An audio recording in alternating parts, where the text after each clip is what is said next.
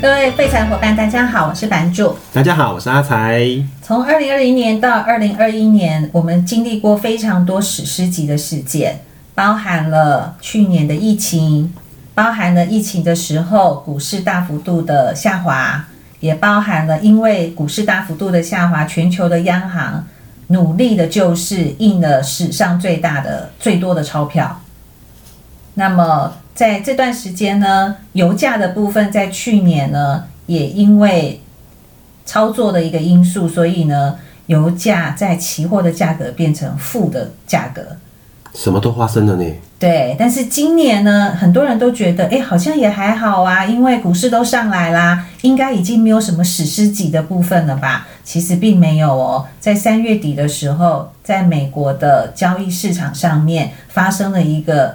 目前看来是史诗级人类个人的亏损金额最大的爆仓事件，而且听说还没结束呢，还没有结束，但是应该已经近尾声了啦。真的近尾声我喽。觉得是近尾声了。诶，他这样统对计也超过两个礼拜了吧？呃，差不多。其实呃，事情是这样传开来的哦，就是在三月二十六号的美股开盘之前呢，高盛证券跟摩根斯丹利就在市场上面开始寻求呃一些中概股，还有几个美国的个股，他们有非常大量的股票必须要卖出卖掉，对，而且是不计代价，在三月二十六号那一天一定要成交。哇， 我觉得“不计代价”这四个字好好沉重哦。 所以那时候在呃星期六台湾时间星期六早上醒来的时候，就觉得哎，为什么那些个股跌那么重？可是也不是所谓系统性风险啊，因为其他的个股或指数的部分并没有发生那么大的变化。我记得那一天，我记得那一天，是马上看到野村的名字一直在整个隔天的新闻一直出现。对，然后呢，野村其实呢，最令他头痛的事情呢，应该是在二十九号，三月二十是九号，因为那天一开盘呢，野村证券的股价就跌停了，然后直接停止交易。直接停止交易，对，然后那时候我记得市市场上就开始有一些流言蜚语传出来，对。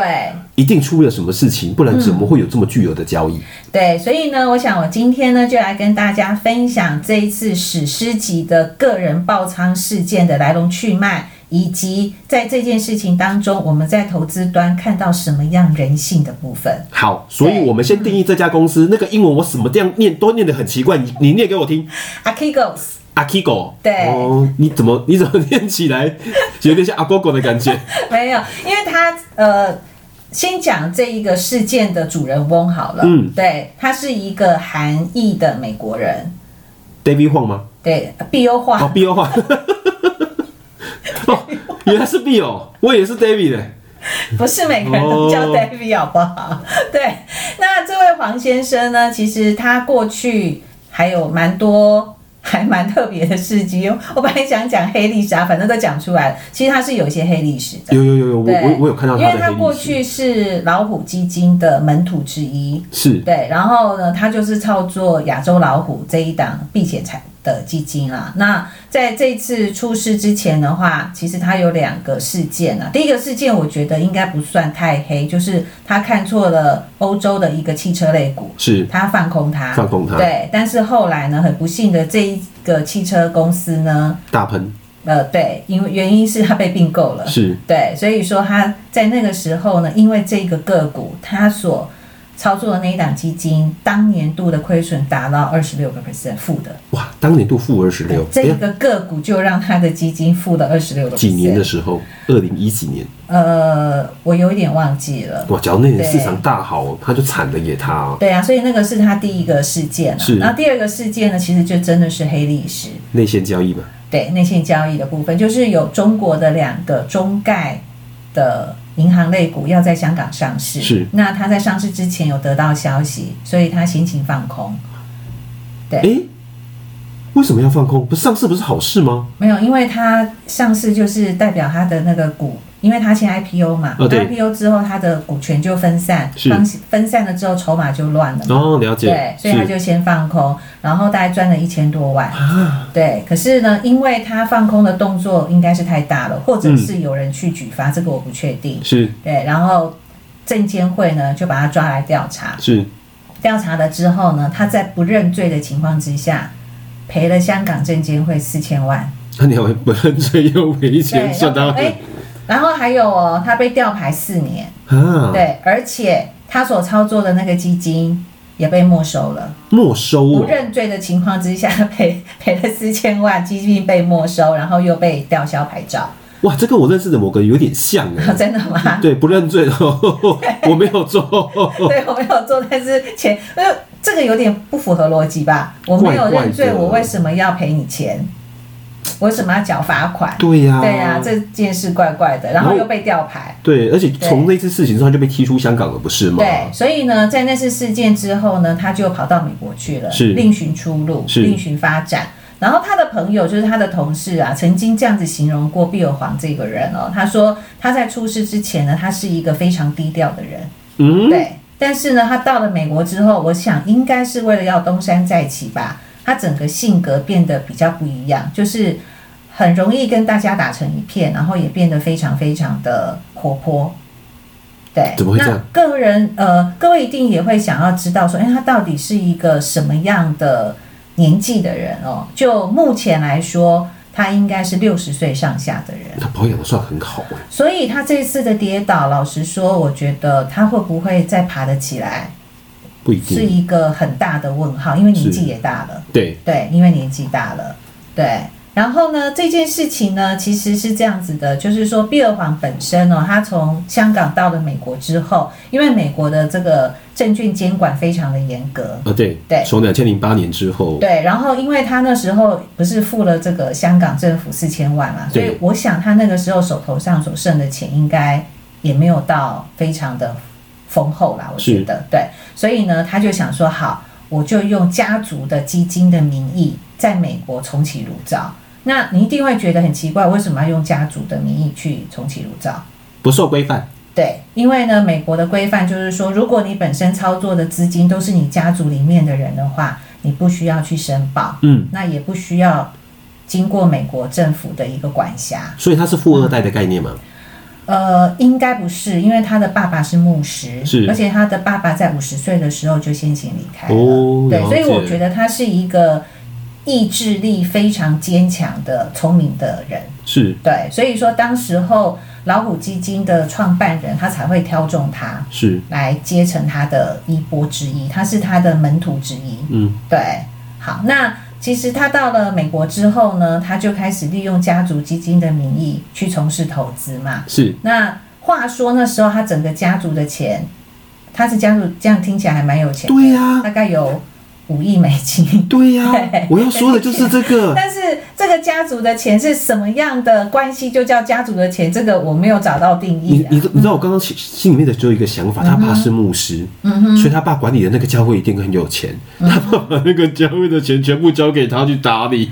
呃，这个有可能，但是是不是这个是不是事实？我不确定是是是是对，好，那五亿美金，其实老实说，在投资市场上面，你要好好的投资是还蛮 OK 的，就对是说你本金还算蛮大的嘛。但是这位比尔黄先生呢，他其实并不是我们一般所谓的正常的股票买卖的投资，他投资了两样的东西。那这两样东西呢，其实一个叫做 CFD， CFD，对，然后一个叫做 TRS。那这两个 TRS 对都，没听过呢，好 CFD 的部分呢，就是叫它的中文翻译叫价差合约。是那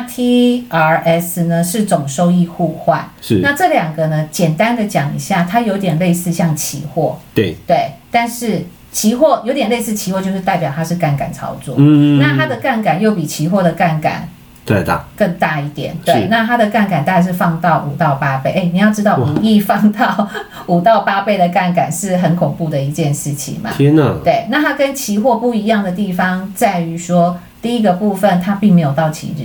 哦哟，所以他对没有时间这样价值的概念，对，它并没有时间的问题，所以它不不需要有一个转约的部分。对，对，那第二个部分呢，就是它不需要有股票，或者是它要假设它是做石油或者是做农产品好了，它是不需要有实体交割的了部解，所以分。他不用本金，它它要本金呢、要本金对，但是它做杠杆嘛，是对。但是第第二个就是我刚刚讲，它没有期限嘛，是对。然后第三个部分呢，它不需要有一个交割的部分，就是讲的比较白话一点，就是假设我今天碧尔华我赚了非常多的钱，我要跟我的交易对手、交易商说，我今天就要结算，交易商就要直接交给就他要钱，给他钱，就是是不管是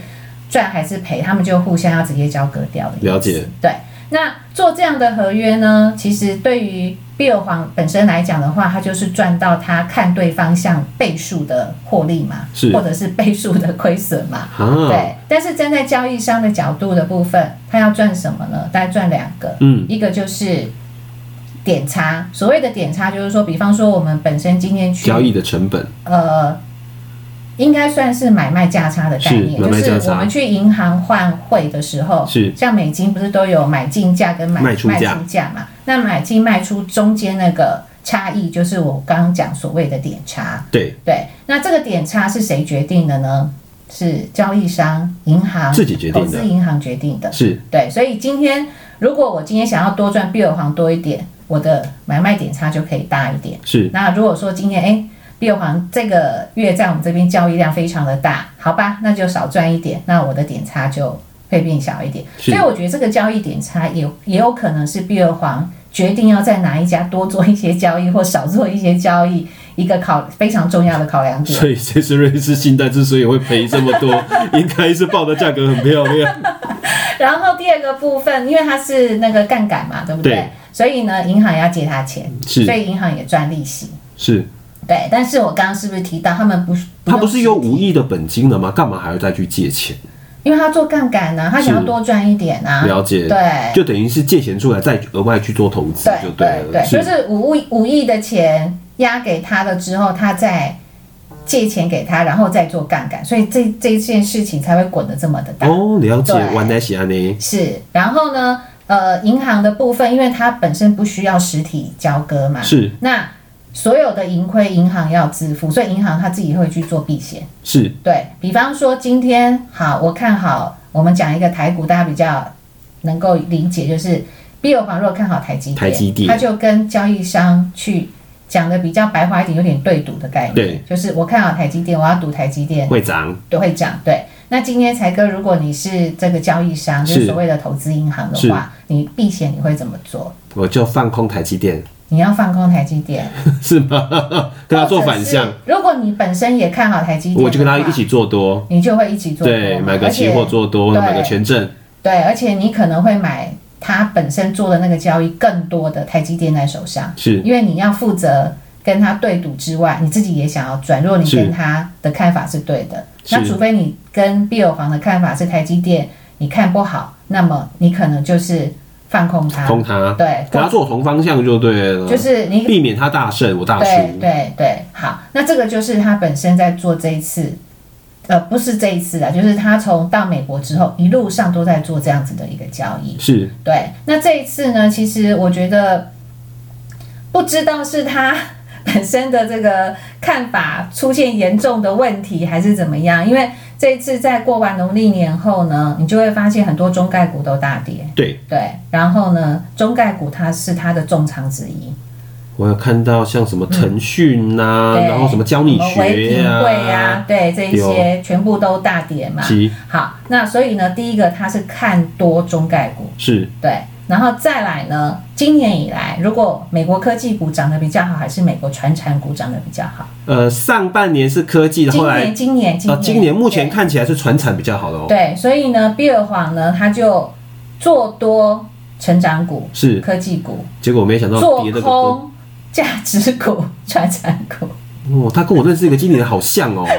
对，对所以呢啊，最近这几年他们都看的不 太准，他全部都是做错边。可惜那在做错边的情况之下呢，这事情就一路爆嘛，因为他一直他一直杠杆，对对，所以呢，他的亏损金额就越来越大，越来越大，越来越大。是那大到三月二十几号的时候呢，这些投资银行发现不不行，对了，对，不对了，而且很多银行跟他做这个交易是没有拿任何抵押品的，也就是直接，因为他本身。过去的交易记录还不错啊，除非在香港的黑历史之外，其实在美国，哎、你知道吗？他从他到美国之后，到二零二零年底，他的五亿变成多少嘛？两百一对不对？差不多一百五到两百之间，对啊，我看到好像他翻了好多他倍翻了哦，非常多倍。所以是这种贵客，你银行会去得罪他吗？不会，不，不太不会，哦太会，但是为为了要业绩，你知对道对吗？对，所以呢，到那时候在二十几号的时候，所以这些投资银行呢就去跟他说：“你要补钱了，因为已经不够了。对，就是像我们做那个融资融券，不是有一个保证金吗？这个保证金率已经不够了，不够了，对而且要补到原始保证金，是，所以就这个要 gap 补蛮大非的常多钱嘛。那他本身应该钱都已经砸进去了，是。所以在包装媒体杂志是有看到说，他真的去找了非常多的有钱人，对，就跟他说你要不要借我一点钱，反正我把它转过去。那转过去之后 OK 了，其实大家的这个困难点或者是大家这个危机点就解除掉是了。那大家都说嗯好啊，其实他在美国的投资圈还算有名，对所以大家说那你把你买的东西拿来来给我看一 下，啊就一看之不看后还好，一看就出事就了，不敢给他钱。对，对，所以这件事情在三月二十六号美股的盘前就开始爆发出来，然后一直到陆陆续续到现在就有一点余波荡漾，真的，对而且看到那些统计的金额蛮大的非耶，常大。因为现在大家对于它本身到底赔掉多少钱，或者是他手上还有什么样的部位，非常的不清楚。原因就是因为他躲过监管，对，所以所有的人都不知道他真正到底是有多少的这个部位在手上，然后到底买了哪些个股。所以像这一次呢，最幸运的两家银行就是高盛跟摩根斯丹利，哦，他们两个听说卖太快，波代基，对，然后最倒霉的两家银行就是野村跟瑞士信贷。哇，这两个加起来亏了六十几亿美金呢，是啊，所以我想呢，我们今天就要从交易商还有碧友行本身在投资上面的一个人性上面，我们看到了什么样的状况。第一个，我们先来讲一下交易商哈。好，对，好，那交易商的部分呢，它会面临到什么情形？第一个就是我们刚刚其实有稍微点到一点的，就是不敢去得罪客人，你要不要这个客人？是因为其实像高盛还有野村，尤其是野村，他们在这个客人到美国交易之后呢，其实当地的这两家公司的 sales 都很想要把这个人的交易量拉过来自己的公司做，是可是这两家公司的集合跟法务都是先 say no 的，不行，这过为什去么有黑历史。哦，只要有黑历史，他们就不碰，对他们就不碰。对，可是呢，到最后这两家公司的部门，就是集合跟法务都妥协了，因为金额太大了，因为金额太大了。对，因为呢，碧尔黄本身它的交易量对，占每一家这些投资银行的证券经纪商，它贡献给它的金额一年大概有几千万的美金。哦，我的天哪，对，然后像野村的话，碧尔黄是他们在美国的业务前十大的客人，搞不好是第一大了，我搞不清楚。因为因为因为我觉得你嗯像你提到这个啊，我就遇到，因为我们之前去跑银行的时候，就常常遇到那种贷款户，你知道吗？嗯啊，我这次先跟你贷个两亿好了，嗯然后你就在想说，到底要不要拨给他？嗯。然后第一年没事，第二年你你感觉这家伙好像要出事对了，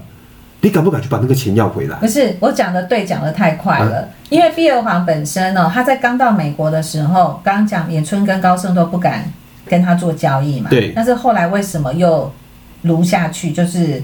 直接滑进去了？原因就是因为他前几年又赚很多钱，是然后呢，自己公司的市占率节节败 退。对，哦所以到最后就觉得，你看啊，他这几年都做得很好啊，一个是从五客人翻赚成钱，那一么个是自己多公司有问题。对啊，所以他就会觉得说，那你为什么不让我做交易？我觉得，因为我们两个都是 sales 嘛，对我们当时候一定会这样子跟公司据理力争。你看是，就是因为他我们公司今年的营收状况就是这么的差，是，对，所以要不要让他做交易？要是你呢？要是我的话，我会学那个德意志银行。德意志银行也是他的，就是碧尔黄是德意志银行的客人，其中一员我知道但是德意志银行这次全身闪过，有这对，其实他应该算 德是意志银行说最厉害的，前几年 我踩了这么多雷，今年手上我没事了吧？ 我终于没事了，因为他有拿到足够的担保品，是，对有担保品很重要，对，真的然后呢，高盛的部分啊，我们先把这件事情讲完好好好了，我们再来讲这个另外一个人性的部分，就是是这件事情要不要接客人，我我我可能会要担保品，就是在他担保品对等的情况之下，让他去做业务，是。对，除了要担保品，我不知道哎、我总觉得每一个客人，嗯他在我们公司的比重到刚好就好。嗯哼，我原因只有一个，因为过过过去大家都会觉得啊，我要额外多赚多赚多赚，但是你也知道，就是你踩到一个雷，嗯，你可能过去这十几年赚的钱都没了。哎，才哥，你今天是站在你是 sales 的角度，但是你要是哦哦，我是站在一个老板的角度，而不是站在 sales 的角度，我只能跟你说，赶快给他，没有没有，拼命给他。我觉得你是 sales 的角度，但是你今天要是业务的主管的角度，跟是你是老板的角度是不一样的。因为你不一是样你是老板的话，你会觉得我今年的 EPS 只有两块，为什么别人都三块四块？我不知你道，会你会因为你会因为你的这个呃主管，另外的业务主管告诉你说，老板不好意思，因为他们有避而黄，所以我们的公司 EPS 差这么多，然后你就放过了你的业务主管吗？我觉得不是哦。因为我会觉得市面上不会只有这一个人而已，你知道吗？对啊，是啊而，且你想一想，但是他只有他一个人杠杆做这么多，你要想哦，他对券商的收益一年是几千万美金，嗯，我知所以道有没有他会差很多。是，对，嗯，等一下，因为我们现在我我我觉得我现在会有点事后诸葛的概念，因为嗯，就一个单一的客人，嗯因为我之前当理专，我当理专的时候，其实我之前一直有一个心里面最大的结，嗯就是天哪，我只有这个家族的钱而已，很可怕，对不对？很可怕如果他这样银根一抽走，我只什要么都得罪里面没了随便一个人，对我可能我的生涯就是没有这个这这这个家族的，我就惨了。对然后你就一直很希望做一件事情，对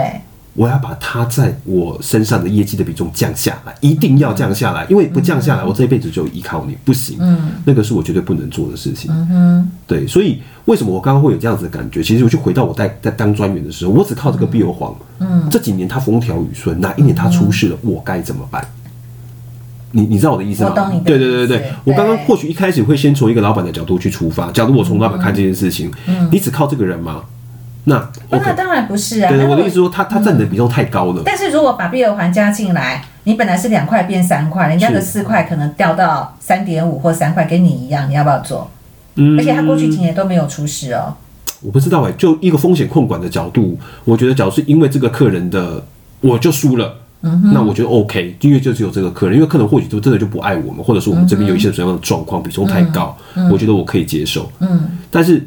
还有其他东西可以做啊。嗯哼，因为因为目前看起来，贝尔王他在短短的几年之内，从五亿变成一百五十亿，那三十倍的成长，我觉得杠杆又这么大。嗯哼，他哪一天输了，我也不知道啊。嗯哼，对我我自己心里面会这样子但是他过去没想有，过啊。也是啊，也是啊，对对对对。所以第一个，我觉得探讨的人性就是说，在业务的这个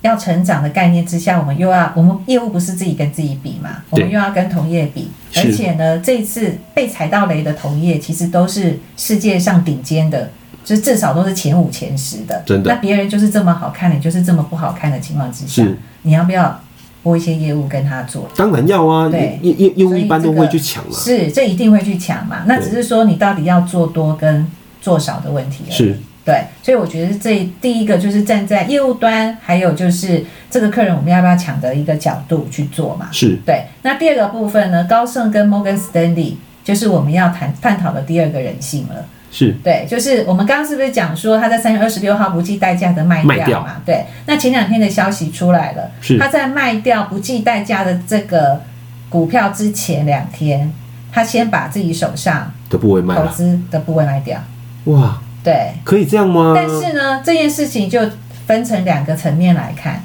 第一个部分就是他在卖的时候，跟接手的这些避险基金的这些小券商，对对说了什么？他跟他讲说，因为我有一个客户爆仓了，我可能必须要把我手上的一些部位先行卖掉，所以我觉得他那时候卖出来的价格应该不是市价，应该是低于市价一定的程度，这些小型的避险基金他们才会接手。不是因为我觉得这样子有点像内线交易的概念，你知哎呦，道吗？这个是合法的，这是合法你的嗯你。你知道我要说的意思，就是我举个例子好了，就是我呃我因为我跟你对坐，对你做多了台积电，我也做多了台积，我发觉你的部位应该好像有问题，我在你之前我先卖，嗯，我可能卖出来的金额你你蛮先大的你先听我讲完。啊，对他他手上的部位，他是这样子跟那些避险小的避险基金的公司说的。是那你要是小基避险基金的公司，你听到第一个，他很诚实告诉你嘛，我有客户爆仓嘛，对我必须要先行处理我手上的部位嘛。对那我卖出来的价格又比市价便宜，啊，便宜多少我不知道，是你要不要接？而且那些个股看来都是很有名的个股，你觉得有问题吗？你可能会接吗？而且这件事情，他卖出自己部位之前，他有先跟碧尔皇讲说，我必须要把我手上的部位先卖掉，之后我才来卖你爆仓的部位。所对，以你听到这里是没有问题的。我还是觉得怪怪的耶。你你你知道我的意思吗？就是我已经知道我必须要去平你的仓了，嗯哼，然后我先出溜掉我的部位，嗯哼，就是为了让我少亏一点而已啊。嗯，但是我觉得听到这里，我觉得这个是投资银行端之间不可说的秘密，啊是大家是会是这样是互是相去 cover。对，对，我觉得是这样，到这里是，但是后面那一段就不是了。嗯对，，后面那一段是到最近呃到昨天吧，这些有接手掉到的这股票的这些公司，已经开始觉得我被骗了。被骗啊。，对，原因是因为他们不知道爆仓你的后不会面那你么你大，后面你后面还要持续砸这么 多，因为他不知道，因为对不他对那时候一直以为就是只是他现在卖出的这些部位而已，是他没有想到后面不计代价卖出的那个金额这么的大这。是个尔虞我诈的游戏。对，所以我觉得这也就是第二个人性的问题，是这关不关乎道德，我觉得很难下定论，对不对？我我觉得就就不道德耶。你我问个人也觉得你你不问道德我，啊我就跟你说，你就是内线交易啊，你摆明要要没有卖。没有，这不是内线，这个是合法的我。我我我嗯我的意思跟内线交易很像，你已经知道你要平他的东西有一了，点类似嗯然后你为了让自己少亏一点，你先出掉你的东西，然后你再去平你客人的。哦，但是这个是合法的哦、因为你他以他在前面，他唯一我觉得不道德的地方是他并没有把他要卖出客多户少爆仓多少金额讲出来，但是对他有讲，因为我客户爆仓，我必须要先处理而掉。且我会觉得嗯怪，就是你为什么要讲？你就直接出去好了啊、你干嘛让那些交易商没有他知道你要低于市价，让他们全部吃啊？你因为因为你不低于市嗯不是不价，是他们就没有办法全部吃彩下哥来。提，我是我是哦想要先跟你讲，一直我强调的部分，这个是在投行之间哦不可很说的常见哦了解了解很常见的事情，所以这件事情没有问题。是有问题的部分是他并没有讲出爆仓的金额是多少。嗯，对所以我觉得金额很重要。对，这金额很重要，所以那些人都觉得我被骗，我可以把那些股票还还给你你， 对，还你你把钱再退回来对给我。这一来一往可能差个十几二十趴。啊对，所以但是话说回来，你今天要是高盛，要是摩根斯坦利，你会不会这样做？你会我卖假如是出多高盛的老板，我会告诉你，我们不做这种事情。是一 sales，我会去跟他说这样做是对的，少， 你这就是百分之两万的事后诸葛。 没错。 对，所以我觉得这又是另外一个人性。对，对，赶快把那个担子丢出去。是，然没后错反正反正到最后爆掉的时候，不要在我手上爆就好了。没错，没错，对没错。啊，所以这个就是在整个投资界，比方说你有看过《华尔街之狼》，嗯，就是有你有看到里有面相当多尔虞我诈的事情。是对，所以这个我觉得在投资端来讲很常见啦。是但是所以为什么在我们投资的时候，我们都一直强调说，你不要只看技术面啊，要看一些筹码面，你一定要回归到它真正的基本面的原因就在这里。好可怕哦！嗯这种东西真的就是情报很重要。情报，但是你也要情报去很重要分辨这情报到底是对的还是不对的啊。所所以才说情报很重要啊！你你听到的那嗯些消息，到底是骗你的，是引你入坑的，还是真的有办法让你达到一些额外的嗯利得的东西是？对我觉得那个那个很好玩，是，是所以这一次像野村的部分呢、就是踩到大雷嘛，一对开始是不要做，是那后来出出进去了，然后出进去了之后呢，其实我觉得，因为它是一个日本公司，嗯，对，然后呢，我觉得它最不能讲倒霉啦，我觉得它这一盘棋没有下好的另外一个原因是，它大概在五六年前吧，它把他们香港分公司去做风险控管的那一组人全部裁掉。 对，所以呢，这个碧欧皇要在野村做交易的这件事情呢，是日本总公司的高层决定可以的，他才让他进来。那你看，因为三月二十六号的晚上嘛，美股开盘前嘛，对但是日日本都已经休市啦、对，所以猎户啊，美股了，他要做什么动作都来不及了。是，对嗯而且更好玩的是，瑞士信贷在这次出事之后，第一个砍掉的投资港跟风控长，这两个人是帮他们脱罪吧？但是啊砍掉他这时候来不及了吧可？是没办法、啊，因为他没有办法跟股东交代啊这，个没办法而交且他代。们今年预计赚的钱就都没了，什么？今年他过去这三年的营收就是这一道全部赔掉所哎、以这两家公司所有的员工真的是要被供体时间。哇，对，惨好，了那我们再来谈谈碧欧皇本身在人性上面的问题，是因为其实有很多的朋友我们在讨论这件事情的时候，就在讲说，他有一百五十亿耶， 他干嘛做这件事情啊？我听说他每一年贡献蛮多钱给教会的，对，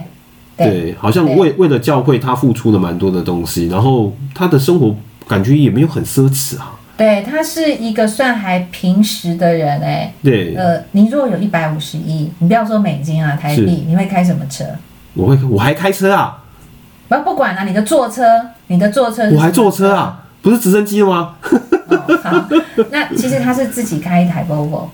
？OK，对，然后他的住家大概是三百万美金左右的，是住家大概一亿台币左右是，而且在美国其实这个都不算是太奢华，太奢华不用奢对，华，没有，他是一个在这方面非常实在的人，但是他的同事有曾经这样讲过他，嗯因为他到美国去之后呢，他就参加了一个富豪级的餐会。是对，然后主持人就把他点名进来。那一次好像是他才刚参加这个餐会没有太久的时间。对然后呢，他站起来之后就，主持人就跟他互动嘛。那互动完，他坐下来之后，主持人就接了一段话。他的朋友是说，这一段话或许是让他在这几年当中，为什么这个杠杆越玩越大，其中一个蛮主要的原因。什么原因？你说他就跟比尔黄讲说：“你知道吗？你的资产是我们这一个里面所有贵宾里面最少的。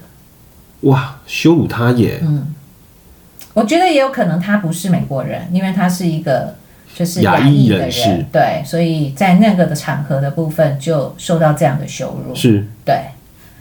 好那那羞辱完之后，他有奋发图强吗？有啊，就杠杆越做越 大，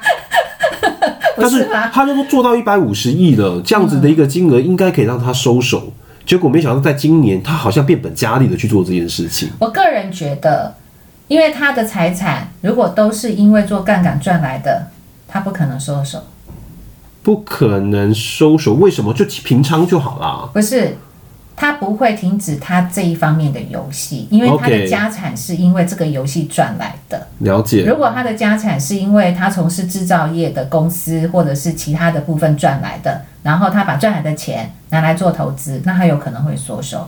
啊对，但是他的可能是因为我们没有身家是这样钱起吧来的。我们就在想说，假如我从五亿一一一整个到一百亿的话，我可能就会缩手，然后对，就因为五归三因为零你之现类在的。连五亿都没有嘛，所以你会觉得哇，一百亿离我很远。我有可五是块，当你拿去。当你有一百亿的时候，你的思维逻辑一定不一样，而且你的一百亿是因为做杠杆投资赚来的话，我相是信你那时候只会觉得自己跟神一样。所以那就是贪婪的游戏。除了对不贪对婪之外，就是你的胆子也被越养越大了。是而且我相信二零二零年他应该赚了更多钱，我相信削爆了。对，所以他才会这么大胆。而且我觉得他很厉害，因为你刚刚一直在讲他，就是说，其实他透过家族的一个基金去做这件事情对。你有没有想过？我觉得会赚钱的人，第一个会找到的就是法律的漏洞。嗯，有没有？那个时候透过家族基金，可以不用透过 S S E C 证监会的一个监管。对，第二个，他跟那些银行对赌，嗯那些部位全部在银行的资产负债表里面，他又不用透露出来。嗯，然后他的家族的一个客人就只有他们自己家的钱，嗯，一亿以上，OK fine，怎样？你看不到我的东西啊，对啊又不用去看不到做啊申报，对。好像就活在影子里面的一个男人，你知道对啊吗？呀、所以你知道为什么最近像瑞士信贷还在卖一些出清一些持股吗？ 是因为就打没找到，不是打听来的啊，他还有那些赶快卖哦，是吗？他还有哪些再赶快卖？现在整个市场是这样子，好厉害哟、，对，他们可以做到连银行都查不到他们自己本身的部位因为跟它整上，个部位分散掉啦。是。对啊，那基于客户的保密原则嘛，你我哦保密原则你不最可近能这个好有用哦，真的啊，所以你不可能跟我讲说，是哎、今天他在你那边还有什么部位啊？对而且你还要准备砍哦。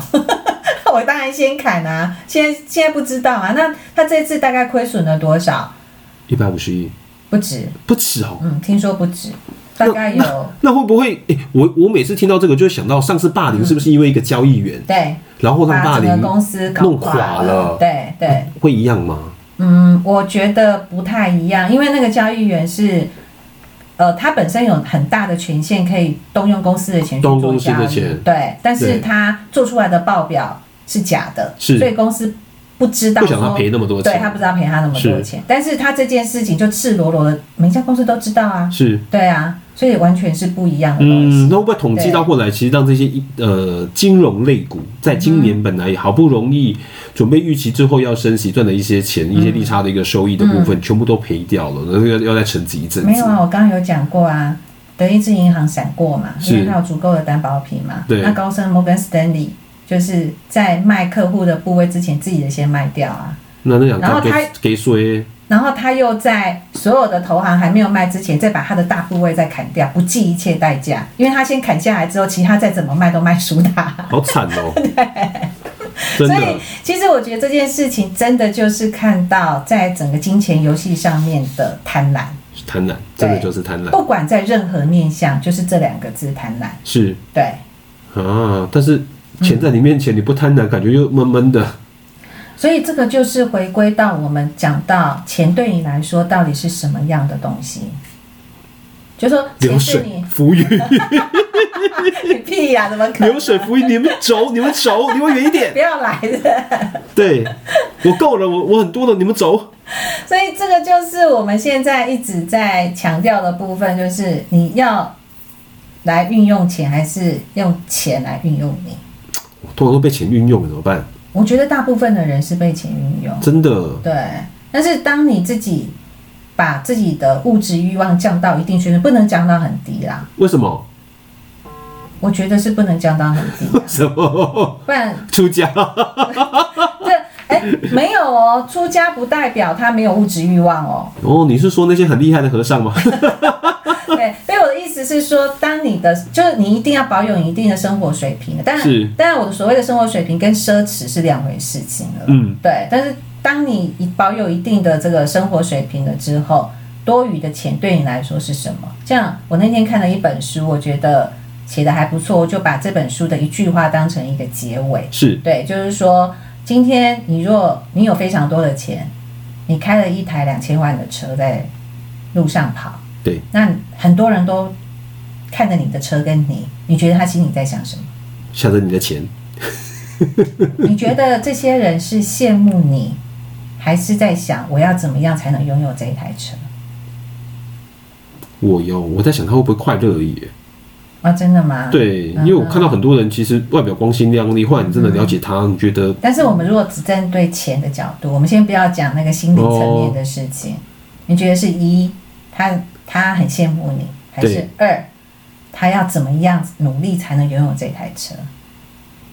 一耶，哎我怎么会选一啊？我不知道为大什部么。分的人会选二，因为、啊因为我看了这本书之后，又看了毕友行的故事，我只要碰到人，我就会问，就是真的哦聊天的时候我就会问，我统计出来的部分大部分都是二，是哦，对要怎么样去赚到那台车？对，所以大家所羡慕的不是你这个人，嗯但是当你有两千万的车你开出去的时候，你是希望大家羡慕你这个人，对呀、对，所以这两件事情完全就不会在同一个焦点上面。了解哦，也我就是知道你的意思对，了，就是说，其实要不要炫富这件事情，你有炫到富吗？嗯其实并没有。嗯，对，所以我觉得这个我最后的这一句话，倒是各位可以深思一下。是对，我可以一加二吗？一加二是什么意思？我羡慕你，又在想说我要怎么赚到那台车，哎， 也可以呀、但是一般人都是我要怎么样赚到那台车，了解对了解，拥有到那一台车。哇对呀、虽然感觉今天讲完好像有一点沉重，因为很重，这件事情并不是一个快乐的事情啊，但是不会我啊，想这是个警示之警示之语，对真对，的，警示文。 对警示文，所以呢，在我们整个人生的路途当中，我想投资一定是伴随我们长久。没错，对，那我们要在这个市场上赚钱，也希望长久。是对，而是而不是一个暴冲性的赚到钱，或者是暴冲性的跌下来。要控制住心中的欲望呃跟贪婪，欲望可以不用太过于控制，但是贪婪是真的要。 哦，那代表你的欲望不够多，你不像我一样，那你欲望多不多？我们下次要不要开一集，让你好好的陈述一下你的欲望？那个可以深夜 特辑吗？好哦，各位伙伴，我们今天的这个节目呢，就先到这边。好好的思考一下，你对金钱的看法是什么？以是上是我们今天的节目，谢谢你的收听，我们下次再见了，拜拜。